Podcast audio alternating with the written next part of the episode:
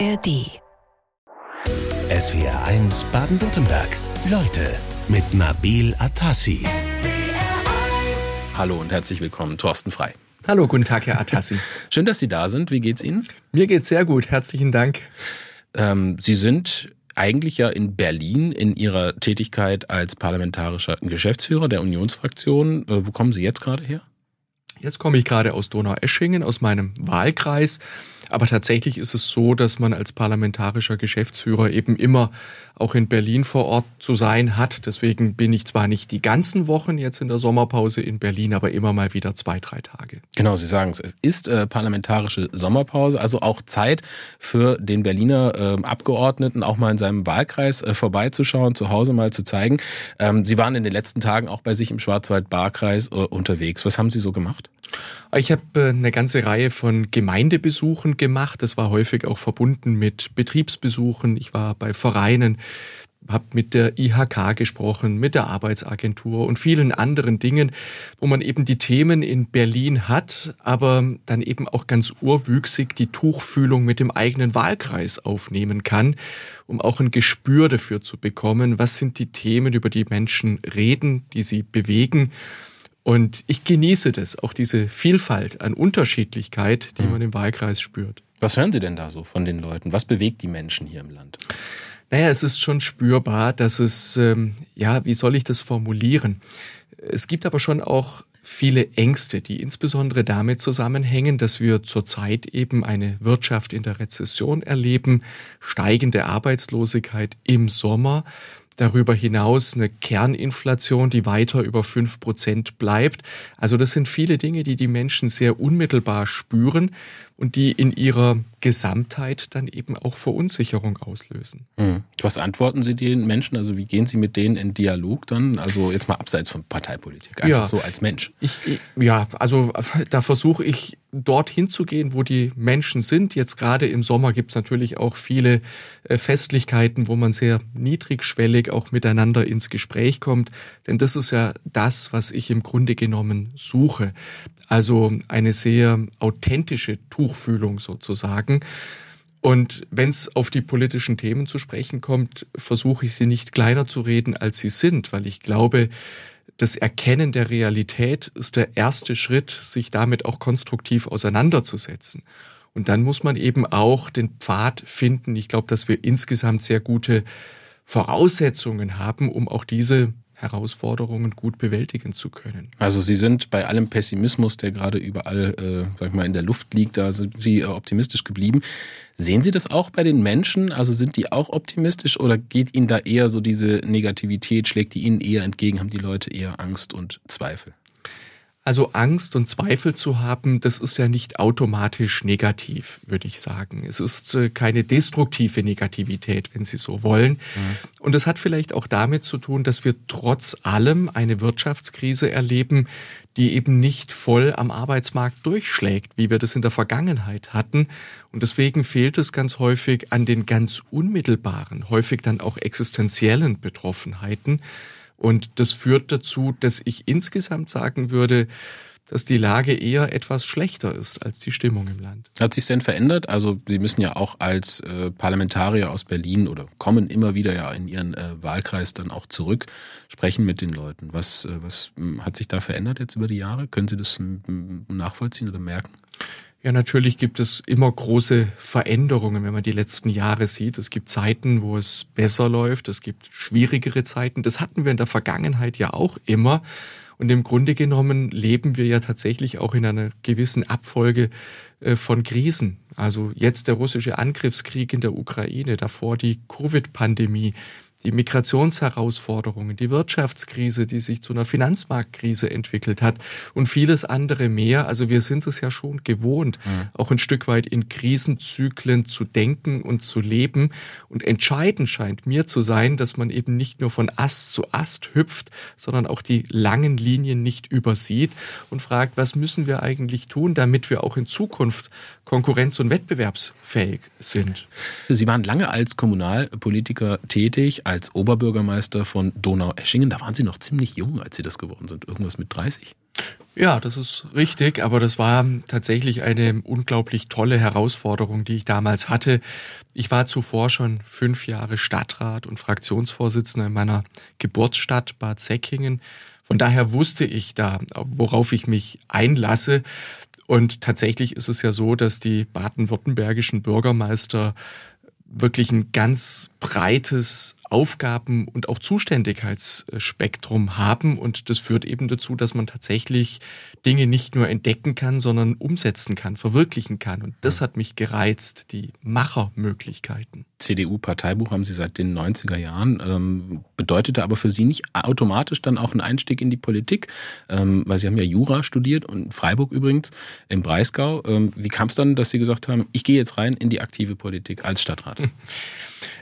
Ja, da bin ich im Grunde genommen auch so reingerutscht, denn damals ähm, mit Mitte 20 war mir ehrlicherweise nicht bewusst, dass Kommunalpolitik so reizvoll sein könnte. Ich hatte mich bis dahin eigentlich eher mit bundespolitischen Fragen beschäftigt und ähm, insofern bin ich da eher reingerutscht und habe dann aber sehr schnell erkannt, wie ungeheuer reizvoll Kommunalpolitik ist, weil sie dann nicht mehr nur über Politik sprechen, über Ideen sprechen, sehr abstrakt, sondern weil sie Dinge sehen, Herausforderungen, Probleme sehen, gemeinsam mit anderen lösen und auch beobachten können, wie es umgesetzt wird. Hm. Sie kriegen das unmittelbare Feedback der Bürgerinnen und Bürger und das fand ich immer extrem reizvoll. Also der Virus der Kommunalpolitik hat mich schnell erfasst. Es wird ja gerade allenthalben betont, wie wichtig Kommunalpolitik ist und dass es viel näher eigentlich am Bürger, am Menschen äh, ist.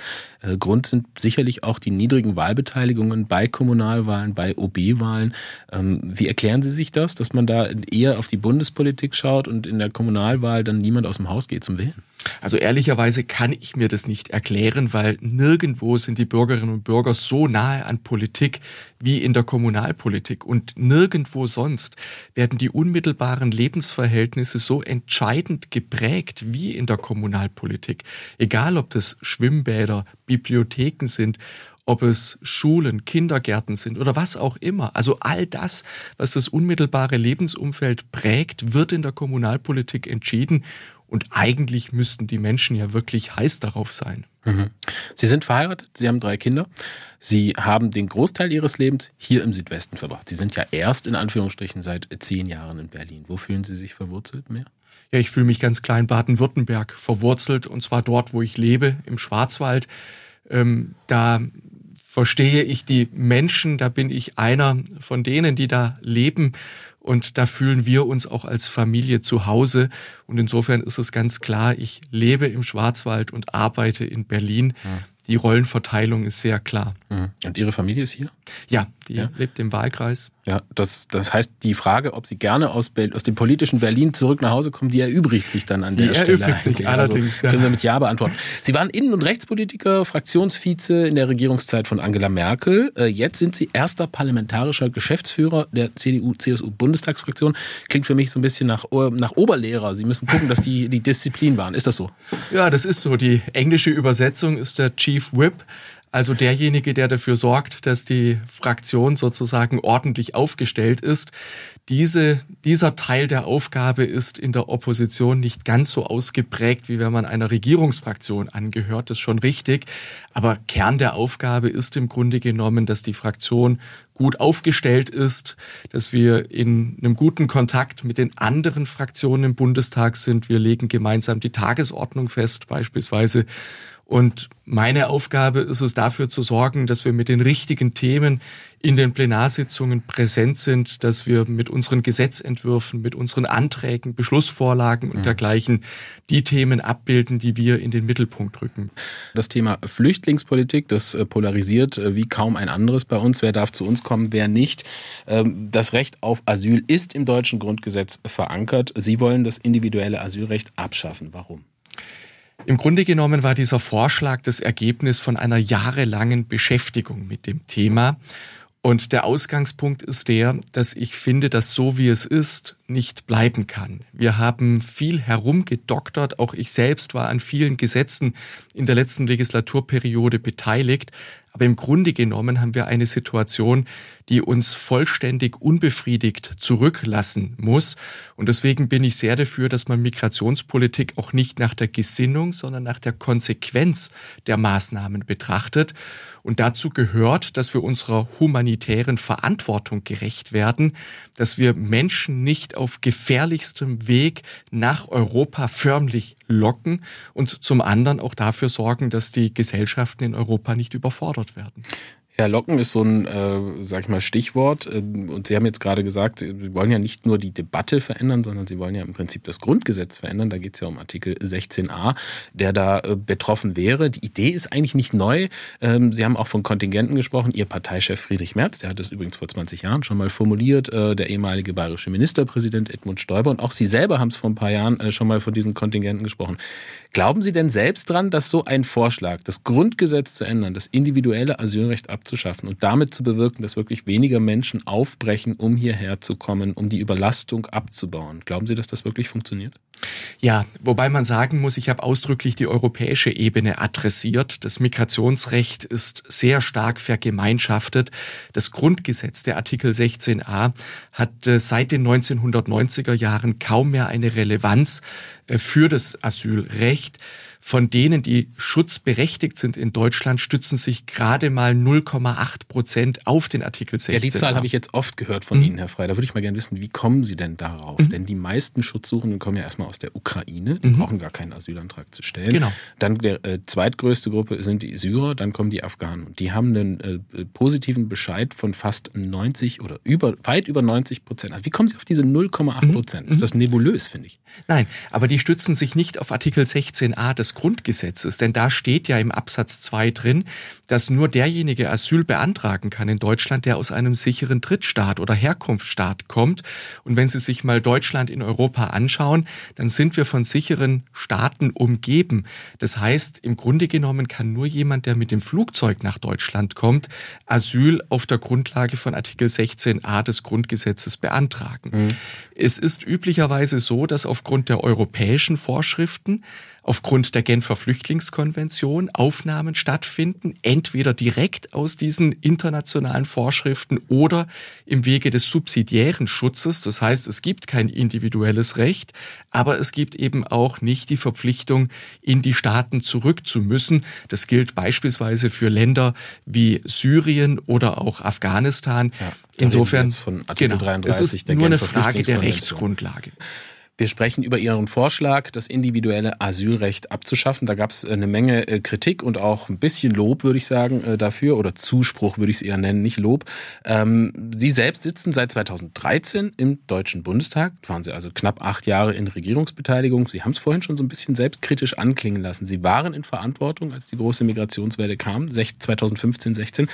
Ähm, warum kommt Ihr Vorschlag ausgerechnet jetzt zum Umfragehoch der AfD und im Sommerloch? Also beides hat nichts miteinander zu tun. Und tatsächlich ist es so, dass wir ja auf die großen Herausforderungen der Jahre 2015, 16 auch in der großen Koalition gemeinsam mit der SPD reagiert haben. Wir haben beispielsweise im Sommer 2019 ein großes Migrationspaket miteinander verabschiedet, das acht Gesetze enthält. Unter anderem war da das Fachkräfteeinwanderungsgesetz drin. Unter anderem war auch das geordnete Rückkehrgesetz drin. Also klarer zu differenzieren, zum einen zwischen Arbeitsmigration und humanitärer Migration und im Bereich der humanitären Migration dafür zu sorgen, dass der Asylbescheid eben auch eine Wirkung hat. Das heißt, wer positiv Asyl bekommt, wer bleibt hier, da wird alles für die Integration getan. Und wo die Schutzberechtigung nicht anerkannt wird, da führt es dann auch zur Rückkehr in das jeweilige Land. Mhm. Und Fakt ist eben, wir schaffen beides nicht. Es ist im Grunde genommen heute nahezu egal, wie der Asyl, das Asylverfahren ausgeht. Es wird in der Regel immer dagegen geklagt. Und wenn der Asylbewerber, derjenige, der kein Asyl bekommt, auch nach Jahren nicht straffällig geworden ist, kann er jetzt über das Chancenaufenthaltsgesetz den Spurwechsel in die Arbeitsmigration machen. Das heißt, im Grunde senden wir das Signal in die Welt, wer es einmal nach Deutschland, wer es einmal nach Europa geschafft hat, der kann dann auch hier bleiben. Es gibt ein Gegenargument, äh, das kommt äh, vom äh, Ausländerrechtsexperten Daniel Thüm von der Uni Konstanz, der sagt zum Beispiel, wenn Ihr Vorschlag umgesetzt würde, dann Zitat, würden trotzdem weiter Menschen nach Deutschland kommen, die dann kein Asyl beantragen, weil sie es nicht mehr können, weil sie ja kein individuelles Asylrecht mehr haben. Die können dann nicht arbeiten. Wenn sie Gefahr drohen in ihren Herkunftsländern, können wir sie nicht zurückschicken. Das heißt, wir schaffen da eine ganze Schicht an prekär hier lebenden Menschen. Die haben wir doch sowieso schon. Also eigentlich verschlimmern sie doch das Problem. Nein, also ich würde auch bestreiten, dass eine solche Rechtsänderung keine Signalwirkung in die Welt hätte. Das haben wir übrigens in der Vergangenheit auch schon gesehen. Beispielsweise bei der EU-Türkei-Vereinbarung aus dem Jahr 2016 hatte das unmittelbare Konsequenzen für das Migrationsverhalten. Und deswegen bin ich davon überzeugt, wenn Sie das Signal in die Welt senden, es gibt zwei Möglichkeiten, hierher zu kommen.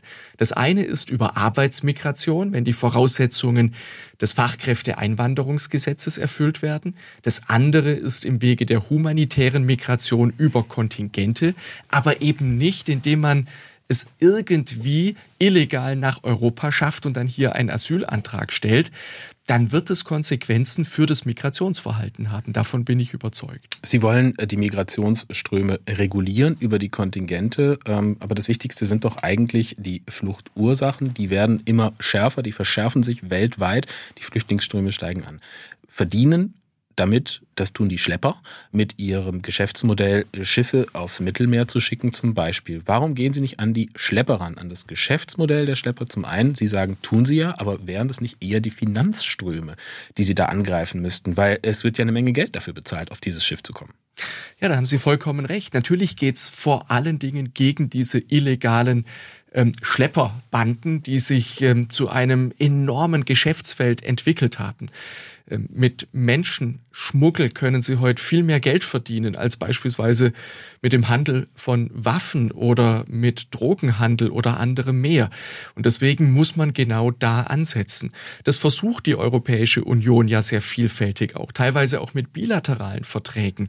Jetzt gibt es ein, äh, ähm, ein MOU beispielsweise mit Tunesien wie man mit diesem Phänomen umgehen kann und wie man dafür sorgen kann, dass das Geschäftsmodell der Schlepper auch weitestgehend zerstört werden kann. Der Punkt ist nur der, bislang und in der Vergangenheit hat es nicht funktioniert. Deswegen habe ich mir erlaubt, einmal out of the box zu denken, also ausgetretene Pfade zu verlassen und vielleicht auch mal eine Idee in den Raum zu stellen, die auf den ersten Blick viel Ressentiments auch hervorgerufen hat aber von dem ich einfach hoffe, dass es uns in eine konstruktive Diskussion bringt, weil ich glaube, dass es so nicht bleiben kann, wie es ist. Und deswegen müssen wir überlegen, wie wir es besser organisieren können. Wir haben über Ihren Vorschlag zum individuellen Asylrecht äh, gesprochen. Da würde mich interessieren, Sie wollen Migration nach Deutschland äh, begrenzen. Inwieweit spielen denn bei Ihnen da moralische Erwägungen eine Rolle? Ja, ich würde schon sagen, dass moralische Erwägungen im Mittelpunkt stehen, denn wir haben es ja mit Problemen auf beiden Seiten zu tun. Wir haben auf der einen Seite überforderte Gesellschaften in Europa und wir haben auf der anderen Seite ein inhumanes Migrationssystem. Und woher kommt es? Wir stellen ein umfassendes Recht ins Schaufenster, nämlich dass alle die, die in irgendeiner Weise verfolgt sind oder in schwierigen Verhältnissen leben, mhm. nach Deutschland und Europa kommen können. Und gleichzeitig tun wir alles Mögliche dafür, dass sie dieses Recht nicht wahrnehmen. Ich will mal ein Beispiel geben. Ähm, wenn man die aktuelle Schutzquote zugrunde legt, dann hätten 35 Millionen Afghanen, wenn sie es denn wollten, ein Schutzanspruch in Deutschland. Ja, aber nur 35.000 haben ja Asyl beantragt letztes Jahr. Ich finde das, wissen Sie was, Herr Frey, vielen Dank für diese Zahl, die Sie gerade genannt haben, weil damit komme ich so ein bisschen auch aufs Problem. Und deswegen habe ich auch nach den moralischen Erwägungen gefragt. Wenn Sie so eine Zahl liefern, 35 Millionen hätten theoretisch Anspruch, dann wissen Sie ja selber, dass es maßlos übertrieben ist. Warum, warum spitzen Sie die Debatte so an und führen die nicht einfach ähm, sage ich mal, inhaltlich, pur inhaltlich, ohne diese Zuspitzung. Ist es dann doch die AfD am Ende, die sie da Nein. sich hertreibt? Es ist selbstverständlich eine inhaltliche Debatte. Es ist ein Gedankenexperiment, um zu zeigen, dass wir das, was wir den Menschen als Erwartung ins Schaufenster stellen, tatsächlich nicht erfüllen können und auch nicht erfüllen wollen. Und ich will Ihnen ein praktisches Beispiel dafür geben. Eine ähnlich hohe Schutzquote haben wir beispielsweise für Syrer. Es wäre natürlich das Einfachste, Sie würden einer syrischen Familie ermöglichen, mit einem One-Way-Ticket für 200 Euro über Beirut nach Frankfurt zu fliegen. Das ist aber nicht erlaubt, das ermöglichen wir nicht, sondern es führt dazu, dass die Menschen in eine schwierige Reise, eine gefährliche Reise auf sich nehmen müssen, Tausende von Euro ähm, illegalen Schleppern bezahlen müssen, um hierher zu kommen. Und ich finde, an diesem Beispiel sehen Sie doch schon, dass wir schon auch ein Stück weit eine Verlogenheit im System haben, weil wir ein abstraktes Recht in den Raum stellen, aber gleichzeitig alles Mögliche dafür tun, dass die Menschen dieses Recht nicht wahrnehmen können. Mhm. Und daraus ergeben sich beispielsweise dann auch die Zahlen aus Afghanistan. Ja der Weg vom Hindukusch nach Deutschland ist ja nicht der einfachste. Ja, das ist äh, alles korrekt. Also wenn man inhaltlich diskutiert, ähm, es wird aber schon auch ähm, da ziemlich zugespitzt. Aber ich würde mal gerne wissen, sehen Sie denn jetzt zum Beispiel, wo sehen Sie denn das Potenzial, wenn Sie sagen, Sie wollen für 200 Euro das One-Way-Ticket für die Familie ermöglichen? Also sprich, Sie haben ein Kontingent von Leuten, die dann wirklich auf einem normalen, humanen Weg hier zu uns kommen. Wie wollen Sie die denn aussuchen? Wer darf, wer nicht? Also dafür gibt es verschiedene Möglichkeiten. Zum einen haben wir heute schon Resettlement-Programme. Baden-Württemberg hat zum Beispiel das 1000 Jesidinnen-Programm gehabt, wo sie eigene Leute im Nordirak hatten, die dieses Programm dann umgesetzt haben. Es gibt UN-Organisationen wie das Flüchtlingshilfswerk UNHCR oder auch IOM, die ähm, dort vor Ort sind und dann eben auch sagen können, wer sind die besonders Schutzbedürftigen. Denn derzeit ist es ja so, dass viel vorausgesetzt wird, dass man diesen gefährlichen Weg nach Europa auch schafft. Und meine These ist, diejenigen, die am stärksten schutzbedürftig sind, die haben überhaupt keine reelle Chance, ähm, dieses Recht auch wahrzunehmen. Quo vadis CDU? Das ist die Frage, die wir gerne Thorsten Frei, dem ersten parlamentarischen Geschäftsführer der Unionsfraktion, stellen möchten. Der ist nämlich heute in SWR 1, Leute. Und da müssen wir, Herr Frei, über Ihren Parteivorsitzenden reden, über Friedrich Merz. Da wird ja im Augenblick so viel über den geschrieben wie über keinen zweiten. Ein Grund ist seine Äußerung im ZDF-Sommerinterview zu einer möglichen Zusammenarbeit auf kommunaler Ebene äh, mit der AfD. Da ist er jetzt wieder zurückgerudert und hat gesagt, nein, nein, nein, es gibt keine Zusammenarbeit auf keiner Ebene. Danach gab es Kritik auch von einigen Unionspolitikern, aus Landespolitikern, aus NRW, Bayern, aus Hessen. Wie wollen Sie es denn nun halten mit der AfD? Also unsere Haltung dazu ist glasklar. Übrigens auch die von Friedrich Merz. Wir haben eine klare Parteibeschlusslage.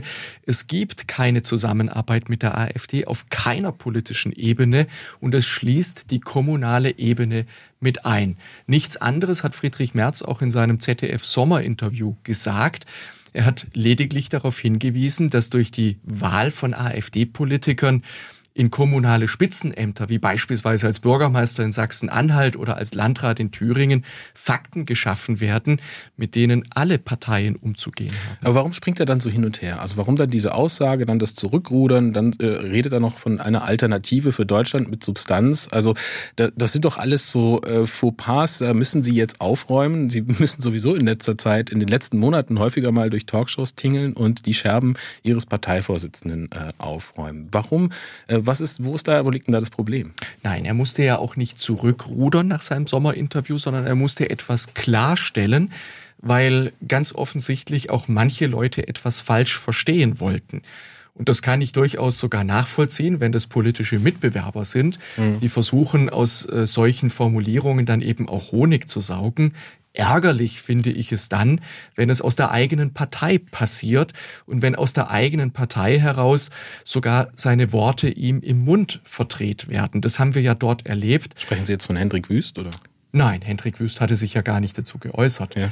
Ähm, aber so etwas gab es aus der eigenen Partei und das finde ich dann äh, illoyal und das finde ich auch unangemessen, weil jeder das Recht hat, an dem gemessen zu werden, was er auch tatsächlich gesagt hat. Aber worum geht's Ihnen? Also die äh, guten Umfragewerte der AfD, die um die 20 Prozent jetzt auch im Bund liegen, die können Sie nicht kalt lassen. Äh, das geht nicht. Ähm, warum äh, versuchen Sie es da über diese verbale Stammtischhoheit? Warum nicht über diesen Markenkern der CDU, nämlich dieses, diese konservative Politik? Das zahlt ja im Augenblick nicht ein auf, ihre, auf Ihr Konto. Also die, die Union ist doch die sollte doch die konservative Referenz im äh, Land sein, also konservative Kraft der Mitte, sachlich beruhigen, vertrauenswürdig Inhaltspolitik machen. Wo ist das? Wo bleibt das? Das machen wir selbstverständlich, denn genau darum geht es. Ich hab, wir haben gerade vorhin über einen inhaltlichen Vorschlag im Bereich der Migrationspolitik gesprochen, aber selbstverständlich gibt es auch viele andere Themen, die die Menschen umtreiben bei uns im Land. Wir haben eine sehr schwierige wirtschaftliche Entwicklung, wo wir Vorschläge machen, beispielsweise wenn es in der Energiepolitik darum geht, dass die schwierige Lage bei uns auch dadurch entsteht, dass wir die höchsten Strom- und Energiepreise der Welt haben. Deswegen schlagen wir eine Entlastung vor im Bereich der Stromsteuer beispielsweise, im Bereich der Netzentgelte. Deshalb schlagen wir vor, dass in einer solchen Situation auch die Energiequellen so breit wie irgend möglich aufgestellt werden müssen. Wir weisen auch darauf hin, dass wir in Europa kein wettbewerbsfähiges Unternehmenssteuerrecht mehr haben. Auch dafür haben wir Vorschläge gemacht und das Gleiche gilt für die Arbeitsmarktpolitik. Also es gibt exakt die Vorschläge, von denen Sie sprechen und darüber würden wir gerne reden, weil wir tatsächlich den Menschen zeigen, die Politik, wie sie die Ampelregierung macht, egal ob es das Heizungsgesetz ist oder ob es andere Regelungen sind, die sind nicht zwingend, sondern es gibt bessere Vorschläge und die haben wir. Die Wirtschaft in Deutschland stagniert. Das zeigen die Zahlen aus dem zweiten Quartal des Jahres. SWR 1 Leute mit dem CDU-Politiker Thorsten Frey, der sitzt für den Schwarzwald-Barkreis im Deutschen Bundestag. Sie saßen neulich bei einer Veranstaltung hier in Stuttgart beim Tag der Unternehmen des Großhandels in Baden-Württemberg. War das da schon Thema? Ja, das war Thema und darüber hinaus eben auch die Herausforderung, wie gelingt es, genügend Fachkräfte, Arbeitskräfte für die Unternehmen zu gewinnen. Darüber haben wir hier diskutiert und da hat man schon sehen können, dass die Wirtschaft eben mit einer ganzen Reihe von Herausforderungen konfrontiert ist, die korrespondieren mit den Zahlen, die Sie gerade angesprochen haben. Hm, nämlich Nullwachstum im zweiten Quartal. Ähm, wir liegen da unter dem europäischen Durchschnitt. Ich sag mal so, das ist deshalb so schwerwiegend, weil man es nicht gewöhnt ist, in Deutschland unter dem Durchschnitt zu liegen, sondern eigentlich eher vorne zu stehen. Ähm, die Liste der Probleme ist lang. Inflation, fehlende Arbeitskräfte, Mangel an Digitalisierung. Bei Ihrem Treffen ging es um den Mangel an Arbeitsplätzen äh, oder Fachkräftemangel. Darum ging es. Äh, was sind da Ihre Rezepte? Welche Antworten haben Sie darauf? Darauf gibt's ganz vielfältige Antworten. Also zum einen, wir haben darüber ja heute noch nicht gesprochen, aber im Wege des, der Fachkräftezuwanderung sind wir auf Zuwanderung von außerhalb Europas angewiesen. Das brauchen wir. Dafür brauchen wir die richtigen Voraussetzungen im Fachkräfteeinwanderungsgesetz und vor allen Dingen brauchen wir im untergesetzlichen Bereich einen besseren Zugang. Wir haben dazu vorgeschlagen als Unionsfraktion über eine weitestgehend digital arbeitende Agentur ähm, alles aus einer Hand anzubieten. Also angefangen vom Arbeitsvisum im Herkunftsland über die Anerkennung von Berufsabschlüssen bei uns im Land bis hin zu dem, was die kommunalen Ausländerbehörden machen, um auch attraktiver für diese Menschen zu werden. Und zum Zweiten brauchen wir eine Mobilisierung des inländischen Arbeitskräftepotenzials. Das hat ganz viele Aspekte. Da geht es um die Vereinbarkeit von Familie und Beruf. Da geht es darum, dass wir den Menschen ermöglichen, auch tatsächlich Arbeit anzunehmen und zu arbeiten. Und wir müssen in einer älter werdenden Gesellschaft auch darüber sprechen, wie wir es beispielsweise auch für Menschen, die es interessant fänden, über das gesetzliche Renteneintrittsalter hinaus zu arbeiten, es attraktiv zu gestalten. Da haben wir die Aktivrente in den Raum gestellt, die bedeuten würde, dass man die ersten 2000 Euro, die man dann sozusagen zusätzlich verdient, unversteuert brutto für netto behalten kann um damit auch die Anreize zu stärken. Das ist jetzt ein Riesenthema, Herr Frey, weil Sie da die Rentenpolitik ansprechen und die Realität widerspricht ja dem, was Sie sagen, denn die meisten Menschen haben eben kein großes Interesse daran, über die Rentengrenze hinauszuarbeiten, sondern gehen eher immer früher in Rente. Aber ich glaube, das sprengt jetzt den Rahmen. Ich würde gerne eines ansprechen, weil wir sind ja im Mittelstandsland in Baden-Württemberg. Große Unternehmen, die kommen laut Berichten besser zurecht. Besonders schlecht ist das Geschäftsklima beim Mittelstand das ist eigentlich Ihre Kernklientel. Der mhm. Mittelstand äh, ist eigentlich die Wählerschaft der CDU. Was bieten Sie denen an? Was sagen Sie denen, wenn Sie jetzt bei so einem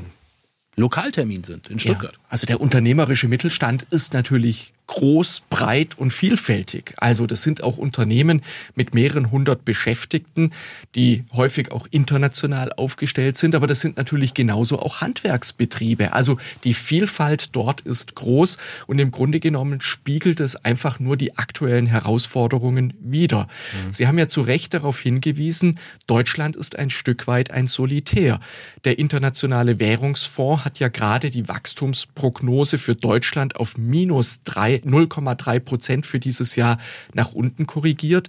Auffallend ist, dass äh, der Währungsfonds beispielsweise für Italien, für Spanien, aber auch für die Weltwirtschaft die Prognosen nach oben korrigiert hat. Das heißt, das, was wir derzeit erleben, ist, dass Deutschland nach hinten durchgereicht wird. Mhm. Wir waren schon mal in einer solchen Situation, als 2005 der Economist getitelt hat, Deutschland der kranke Mann Europas. Und deswegen glaube ich, dürfen wir es jetzt auch nicht schieben auf die Nachwirkungen der Corona-Pandemie oder den russischen Angriffskrieg in der Ukraine. Damit sind ja andere auch konfrontiert. Mhm. Wir müssen überlegen, wie wir unsere Standortbedingungen verbessern. Aber Sie sprechen es an, Herr Frei. Äh, die Bundesregierung hat ja zum Beispiel vorgeschlagen Energiestrompreis. Ähm, warum sind Sie da nicht für? Ähm, ich sehe das sehr kritisch. Also so wie es der Bundeswirtschaftsminister in den Raum gestellt hat, würde das in der Tat nur ganz, ganz wenige Unternehmen betreffen. Großverbraucher, die im starken internationalen Wettbewerb sind, also häufig der Mittelstand nicht. Das heißt, es käme zu einer Wettbewerbsverzerrung ähm, Mittelstand würde sozusagen nicht nur nicht entlastet, sondern müsste diese Kosten zusätzlich tragen. Und deswegen wäre mir eine marktwirtschaftliche Lösung näher. Würde man beispielsweise die Stromsteuer auf das europarechtliche Mindestmaß senken, könnten davon alle profitieren. Das Gleiche gilt bei der Übernahme von Netzentgelten. Das würde sofort zu einer Entlastung führen für alle Unternehmen, aber eben auch für Privathaushalte. Und deswegen hielte ich das für den klügeren Weg. Herr Frey, der konservative Kern der CDU, der steht ja so ein bisschen zur Diskussion in letzter Zeit. Wo liegt der eigentlich? Ich habe hier eine Nachricht von unserer Hörerin Rosemarie Schweizer, die schreibt, sehr geehrter Herr Frey, wir waren mal CDU-Wähler, fühlen uns aber von der CDU nicht mehr vertreten, unterscheidet sich von den übrigen Parteien nur noch wenig. Was entgegnen Sie, Frau Schweizer? Also zunächst einmal muss man sagen, dass die CDU eine Partei ist, die sich aus unterschiedlichen Wurzeln speist. Und da gehört die konservative Wurzel dazu, aber genauso eine soziale und eine liberale. Wir sind eine Volkspartei, die Gott sei Dank in der Mitte und in der rechten Mitte eine enorme, auch inhaltliche Integrationskraft entfaltet. Davon haben wir immer profitiert in der Vergangenheit und davon hat auch unser Land, wie ich finde, profitiert. Und deswegen hat die Union auch eine so wichtige Rolle im politischen Meinungsbildungsprozess. Dem wollen wir gerecht werden und wir möchten natürlich auch an die Gesellschaft im Ganzen ein glaubwürdiges, ein gutes politisches Angebot machen. Ein großer Kritikpunkt ist ja, dass unter Angela Merkel in der langen Regierungszeit von 16 Jahren die CDU nach links äh, gerückt sei. Da fragt auch Christian Feldmer zu dem Thema, wie stellen Sie dazu, dass wesentliche Weichenstellungen in den 16 Jahren Bundeskanzlerin Merkel äh, gemacht wurden? Also was sagen Sie zu diesem äh, gefühlten Linksruck der Union? Ja, vielleicht ist es ein gefühlter Linksruck. Ähm, tatsächlich ist es eben so, dass sich in jeder Zeit ganz spezifische Herausforderungen stellen. Und mitunter kommt man einige Zeit später auch zu unterschiedlichen Ergebnissen.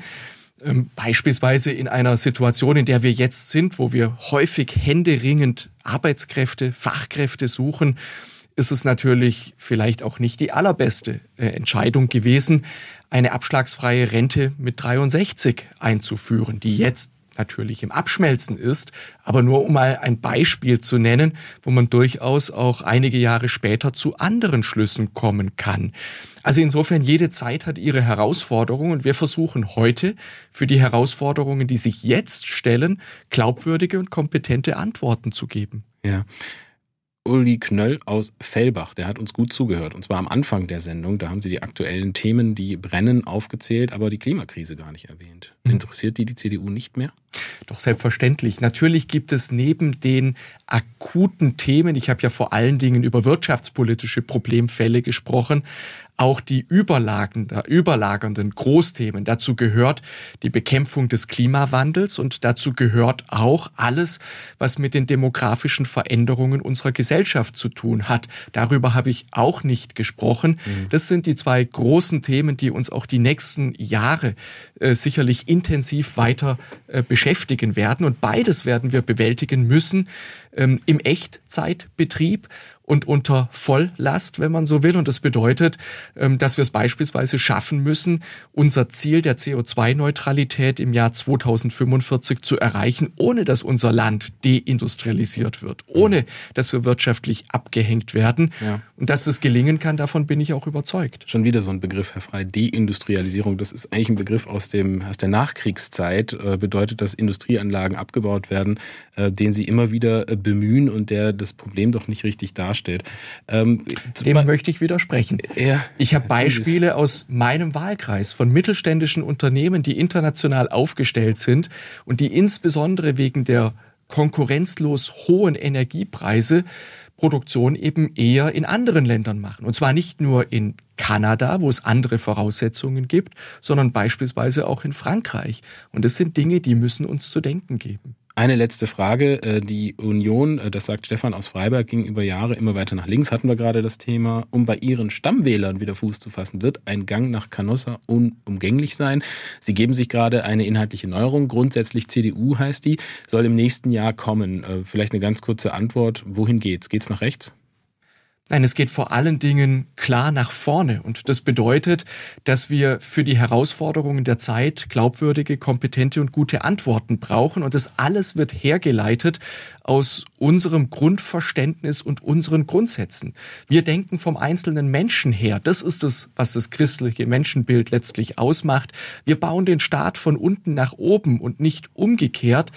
Und aus diesen Grundsätzen heraus können Sie im Grunde genommen Ableitungen für alle Themen der Politik und des gesellschaftlichen Lebens finden. Da versuchen wir Sie mal beim Wort zu nehmen, Herr Frei. Soweit ich weiß, haben Sie schon sehr bald Geburtstag, nämlich äh, sogar einen runden äh, nächste Woche. Wie werden Sie den begehen? Ach, ähm, der wird so sein wie andere auch. Wir werden mit Freunden etwas feiern. Ich habe ja immer im Sommer Geburtstag, wo viele Leute frei haben, verreist sind und dergleichen. Häufig bin ich das auch um diese Zeit. Insofern, es wird ein ruhiger Geburtstag sein. Wir werden ihn genießen. SWR 1 Baden-Württemberg. Leute, wir nehmen uns die Zeit.